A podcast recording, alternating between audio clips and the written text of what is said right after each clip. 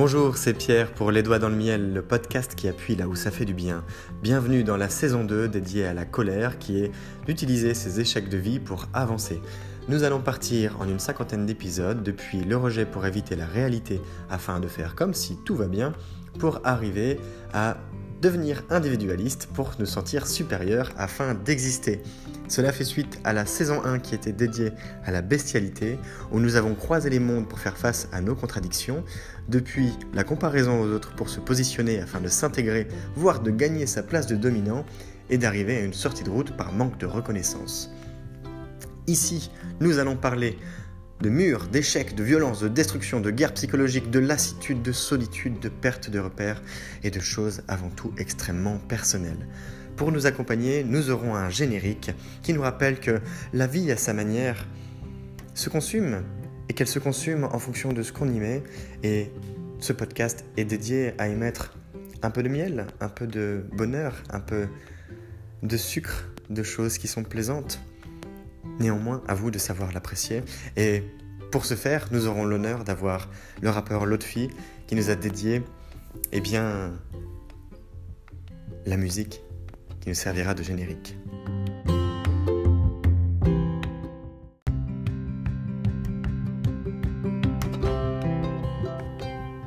Il y a une femme qui meurt des violences conjugales tous les jours en France.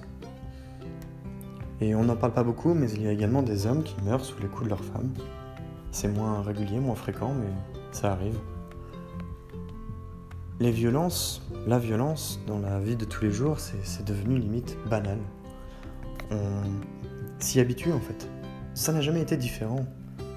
C'est-à-dire que la nature est violente. La nature, c'est moi qui te mange ou, ou je me fais manger. Mais c'est pas très différent de ça. Sauf que on vit dans une société civilisée. Normalement, on a appris à vivre ensemble. Normalement, on sait comment évoluer euh, les uns avec les autres. Normalement, on sait faire plein de trucs. Mais ce normalement n'est pas normal.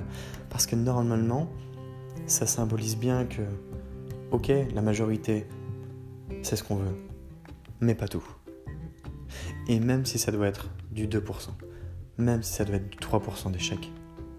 Ce sont ceux-là qui sont inquiétants. Parce qu'ils traduisent des mots beaucoup plus profonds. Ils traduisent des situations de déperdition sociale extrêmement profondes, extrêmement terrifiantes.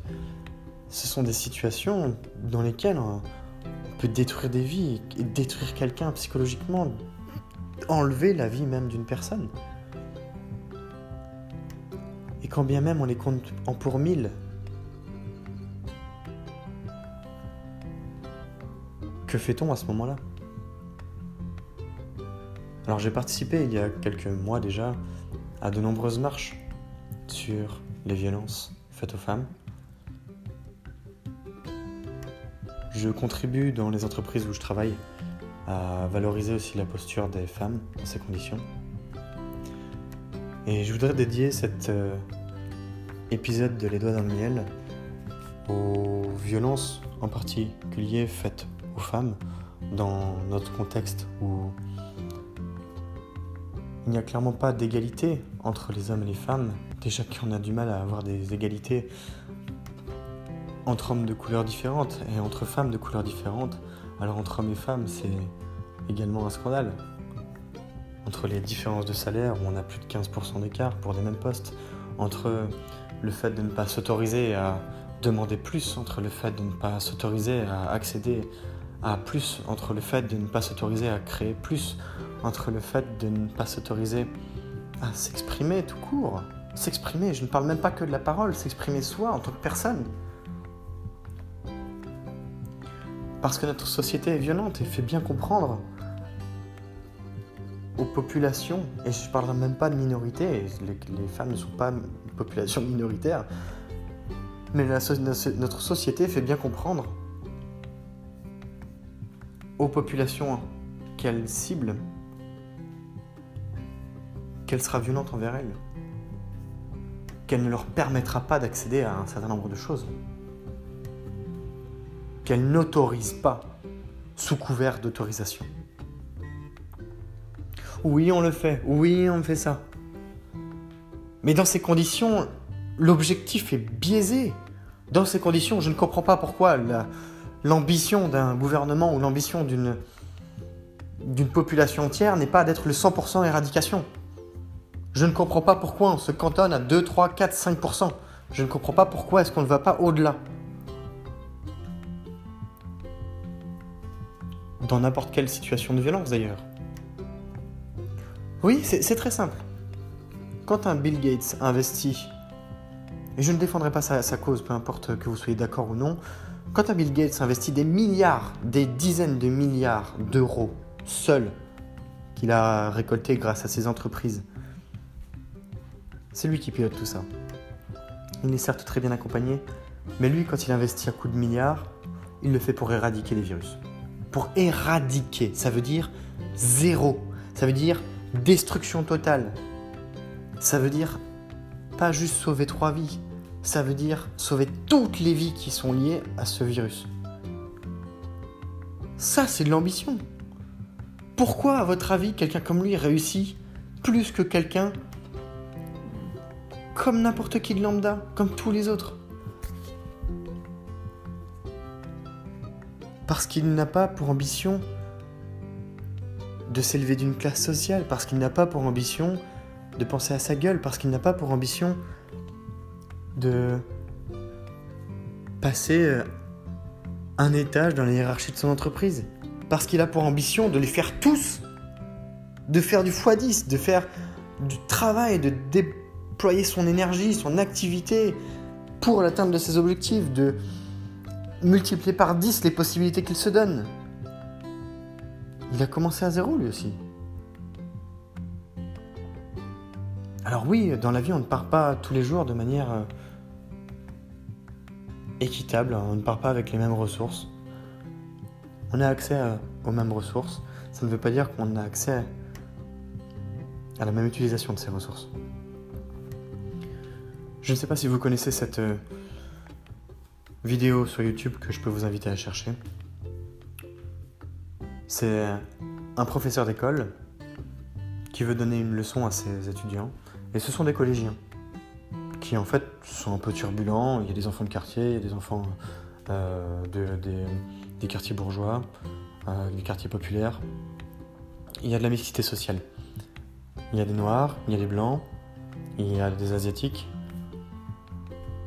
il y a des indiens, il y a des grands, il y a des petits, il y a des gros, il y a des minces, il y a des sportifs, il y a des non sportifs, il y a des etc., etc.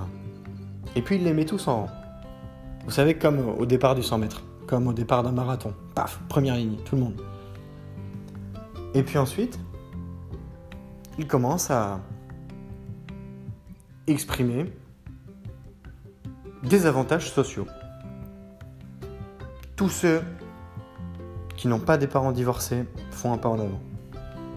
Alors déjà, il y a la moitié de la classe qui ne bouge pas. Vous imaginez, sur 20, sur 20 élèves, il y en a déjà plus que 10. Tous ceux qui n'ont jamais entendu un tir de pistolet avancent d'un pas. Donc là, parmi les 20, il y en a encore un certain nombre qui avancent. Et ceux qui étaient en première ligne avancent aussi à chaque fois qu'ils euh, sont ou ne sont pas dans la, population ciblée par la question du professeur.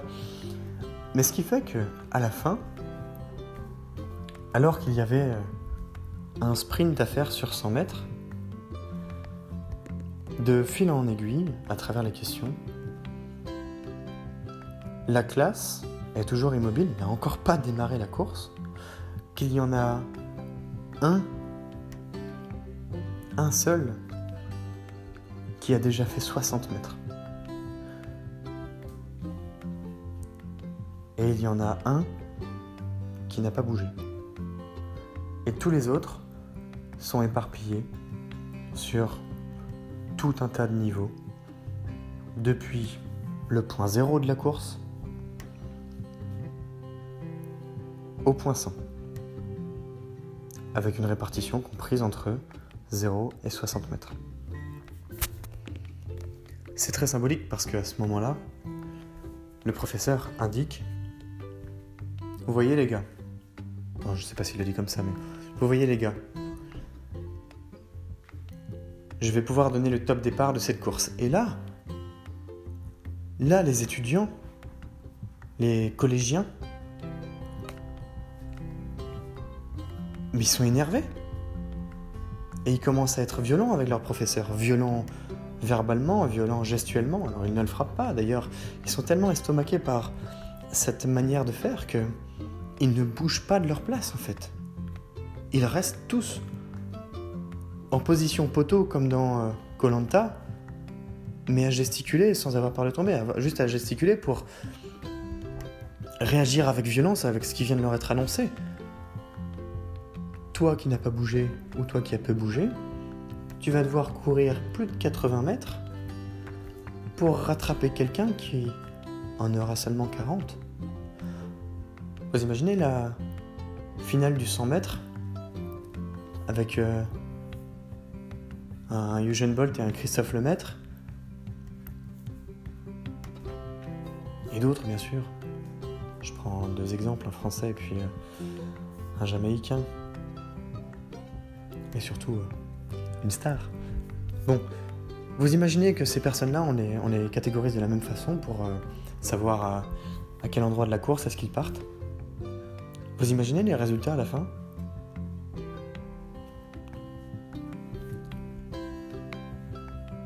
Thomas, premier, vainqueur des 100 mètres. 3 secondes. Parti à 60 mètres. Bah oui.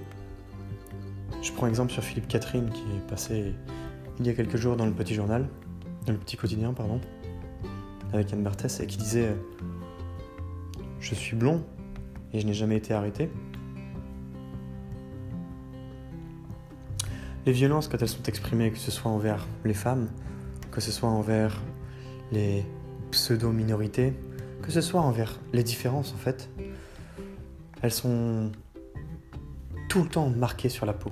Elles sont tout le temps en train de suivre les personnes qui sont concernées. Elles sont et même les non concernés sont concernés. Je repense au non-choix et au choix. Bien sûr que nous sommes tous concernés dans ces conditions.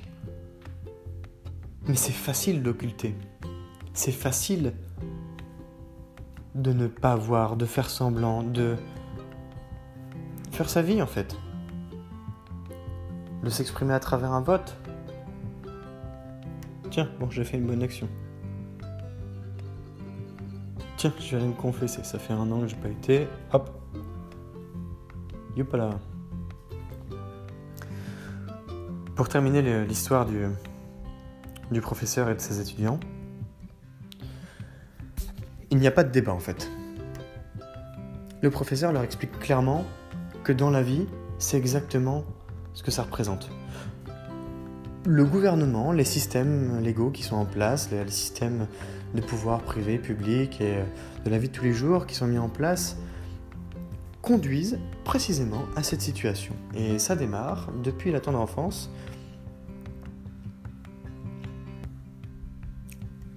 à partir du moment où on vous demande de renseigner la profession de vos parents sur euh, une fiche d'école.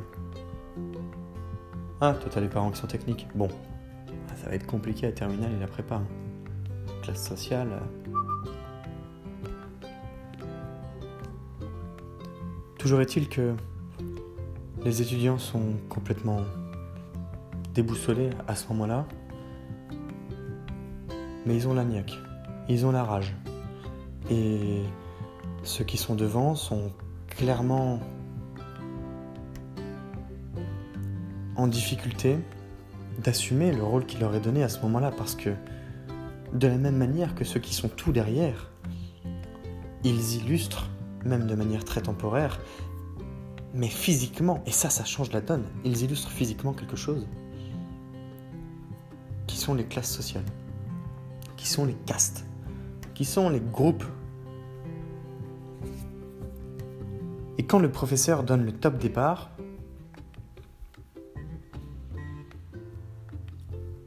alors tout le monde n'a pas le même comportement. Peu importe, en fait, le niveau d'engagement sur la piste au, top, qu'il soit à 60 mètres ou, encore au point zéro, tout le monde ne court pas de la même façon. Il y a une partie des élèves qui courent comme si c'était un sprint normal, un sprint d'école. Et il y a une partie du groupe qui donne sa vie, qui se défonce pour aller chercher la première place.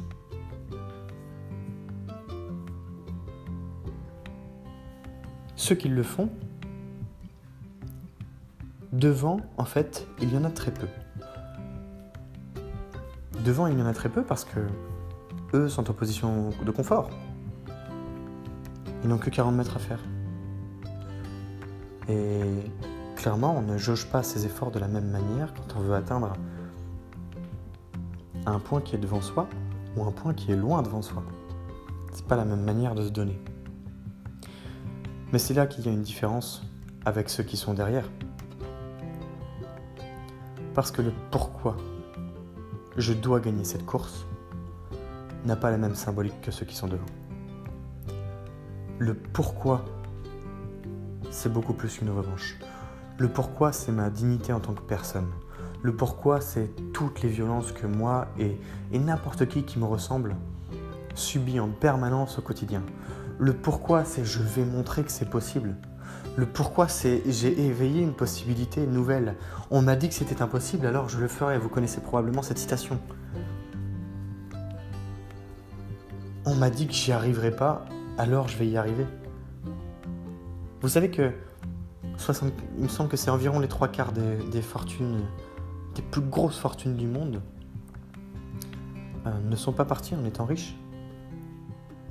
Ce sont des gens, beaucoup, beaucoup de personnes qui se sont construites sur euh, le chemin. Quand on dit par exemple qu'un un entrepreneur, c'est quelqu'un qui construit son, son, bateau en mer, il faut vraiment le devenir pour savoir ce que ça veut dire.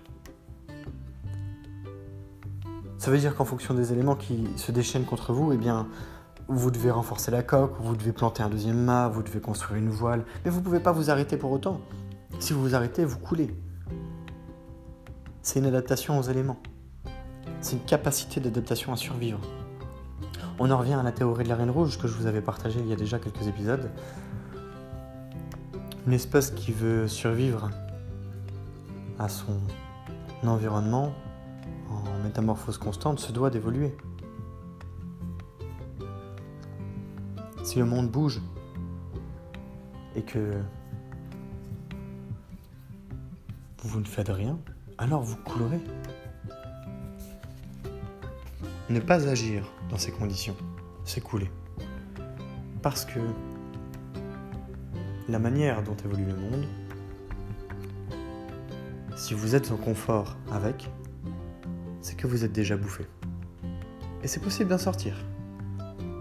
Mais il faut se donner un coup de pied aux fesses. On en revient également à la... aux deux épisodes précédents. Le premier responsable, c'est nous. Dans un monde où ceux qui sont devant, qui tirent, on va dire, qui émettent une traction, qui poussent pour que ça bouge, qui poussent pour se faire leur place. Pense à 10 ans, à 20 ans, à 30 ans, voire parfois planifie sur trois générations. Sachez que ceux-ci se moquent bien de savoir si vous aurez des enfants qui seront, eh bien, une classe sociale au-dessus de la vôtre. Parce que votre objectif est déjà biaisé.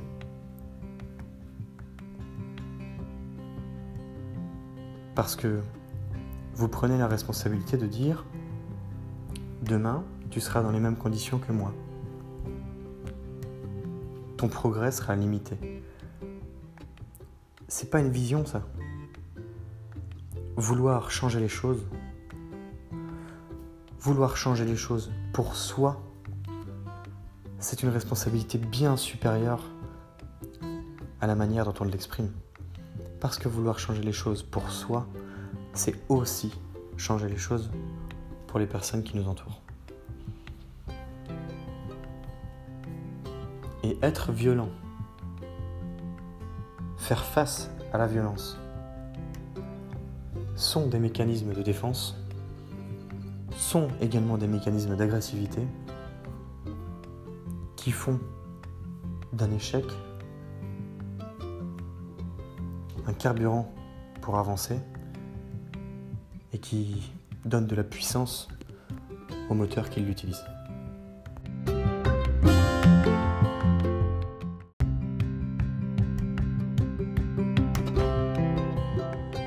Je vous invite à partager les idées qui vous sont venues pendant l'écoute de ce nouvel épisode du podcast Les Doigts dans le Miel. Vous pouvez le faire directement depuis l'application Encore que j'utilise pour produire le podcast, de telle sorte que vous me laissiez un message vocal à inclure dans un prochain épisode à la manière eh d'une discussion, d'un moment que l'on peut partager auprès de la communauté pour échanger nos idées et co-construire les doigts dans le miel. C'est tout l'intérêt, comme l'ont fait Sophie, Raissa ou encore Khaled. Je vous invite également à liker, commenter, partager la page Les Doigts dans le Miel sur le compte Instagram pour agrandir la communauté, faire s'émanciper notre groupe qui se construit déjà et pourquoi pas toucher des personnes qui en auraient besoin. Je vous remercie également de vos messages de soutien qui aident à faire progresser le podcast, qui contribuent à sa co-construction tout naturellement et au partage d'idées qui peuvent être eh bien, parfois révolutionnaires. C'est Pierre, Les Doigts dans le Miel, le podcast qui appuie là où ça fait du bien. Je vous souhaite une belle journée.